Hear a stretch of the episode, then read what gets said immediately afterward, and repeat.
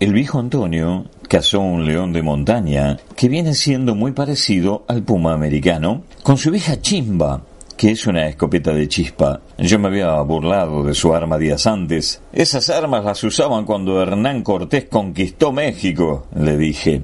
Él se defendió. Sí, pero mira, ahora en manos de quién está. Ahora estaba sacando los últimos tirones de carne de la piel para curtirla. Me muestra orgulloso la piel. No tiene ningún agujero. En el mero ojo, me presume. Es la única forma de que la piel no tenga ninguna forma de maltrato, agrega. ¿Y qué va a hacer con la piel? pregunto. El viejo Antonio no me contesta.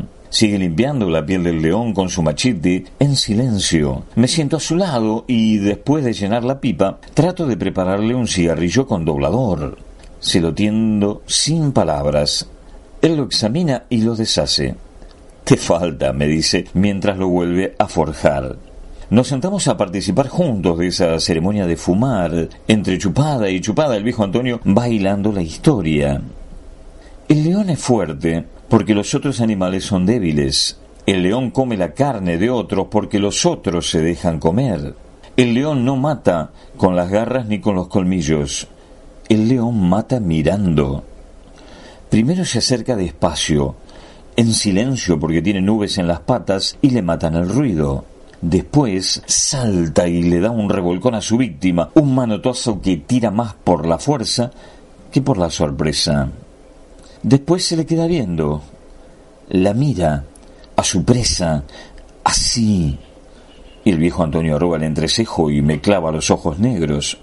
El pobre animalito que va a morir, si se queda viendo no más, mira al león que lo mira. El animalito ya no se ve el mismo, mira lo que el león mira, mira la imagen del animalito en la mirada del león, mira que en su mirarlo del león es pequeño y débil. El animalito ni se pensaba si es pequeño y débil, era pues un animalito, ni grande, ni pequeño, ni fuerte, ni débil. Pero ahora mira en el mirarlo del león, mira el miedo y, mirando que lo miran, el animalito se convence, él solo, de que es pequeño y débil. Y en el miedo que mira por lo que mira el león, tiene miedo. Y entonces el animalito ya no mira nada. Se le entumen los huesos, así como cuando nos agarra el agua en la montaña, en la noche, en el frío, y entonces el animalito se rinde así nomás, se deja, y el león se lo zampa sin pena. Así mata el león. Mata mirando.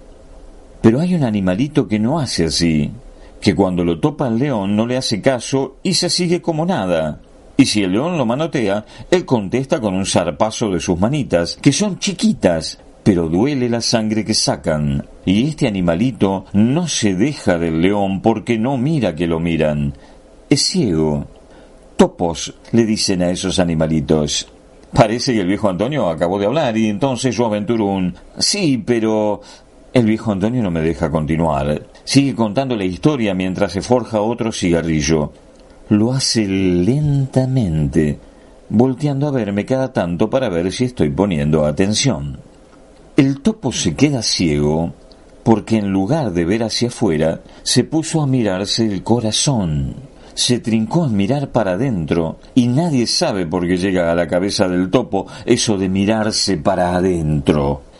Y ahí está de necio el topo en mirarse el corazón, y entonces no se preocupa de fuertes o débiles, de grandes o pequeños, porque el corazón es el corazón, y no se mide como se miden las cosas y los animales. Y eso de mirarse para adentro solo lo podían hacer los dioses. Y entonces los dioses castigaron al topo y ya no lo dejaron mirar para afuera.